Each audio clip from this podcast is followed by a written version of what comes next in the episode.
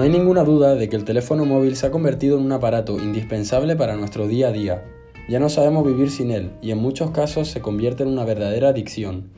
Son los jóvenes y menores los que ven más afectadas sus relaciones interpersonales por el uso de estos aparatos. Gran parte de la culpa la tienen las redes sociales. Diego Martínez se encuentra en el Colegio Mayor Diego de Covarrubias, en Madrid, para conocer de primera mano qué opinan los jóvenes sobre este tema. Buenas tardes, nos encontramos con Iker y Jorge, dos estudiantes de 19 y 18 años que han querido hablar con nosotros y contar sus experiencias personales.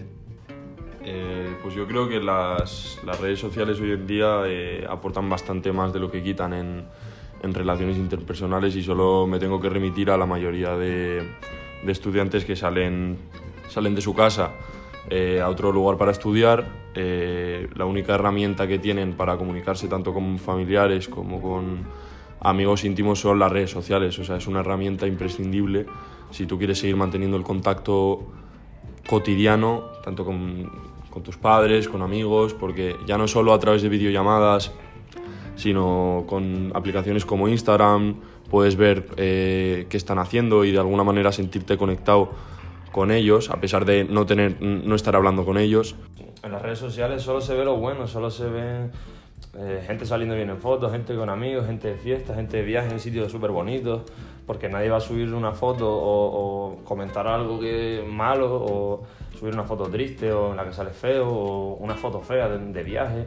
Y eso hay gente que sí puede caer, yo qué sé, en una depresión o, en malestares en general, porque al ver que todo es tan guay, tan, tantos amigos, tantas fiestas, no sé qué, y uno a lo mejor lo que está es quieto en su cama todo el día, pero viendo constantemente ese estímulo de, de gente pasándolo bien, de todo que guay, de, pues eso puede crear depresiones o malestar.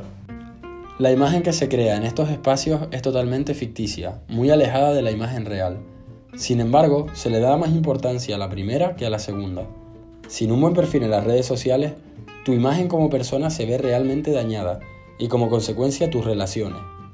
Emilio Catalayud, juez de menores español, tiene muy clara su opinión al respecto sobre todo los móviles, las redes sociales, yo tengo una opinión, son tres elementos fundamentales. Es una droga, un móvil es una droga. Es un instrumento muy, muy peligroso para cometer hechos delictivos. Y es un instrumento muy peligroso para ser víctima de un delito. Según el juez, en los últimos años han incrementado mucho los delitos de menores que tienen que ver con las redes sociales.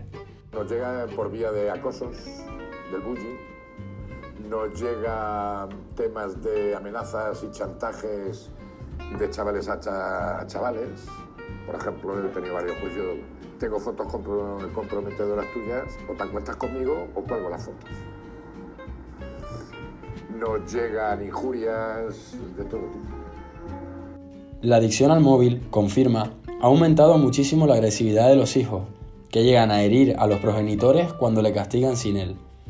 Incluso existen casos de internamiento terapéutico con tratamiento en tóxicos por los móviles.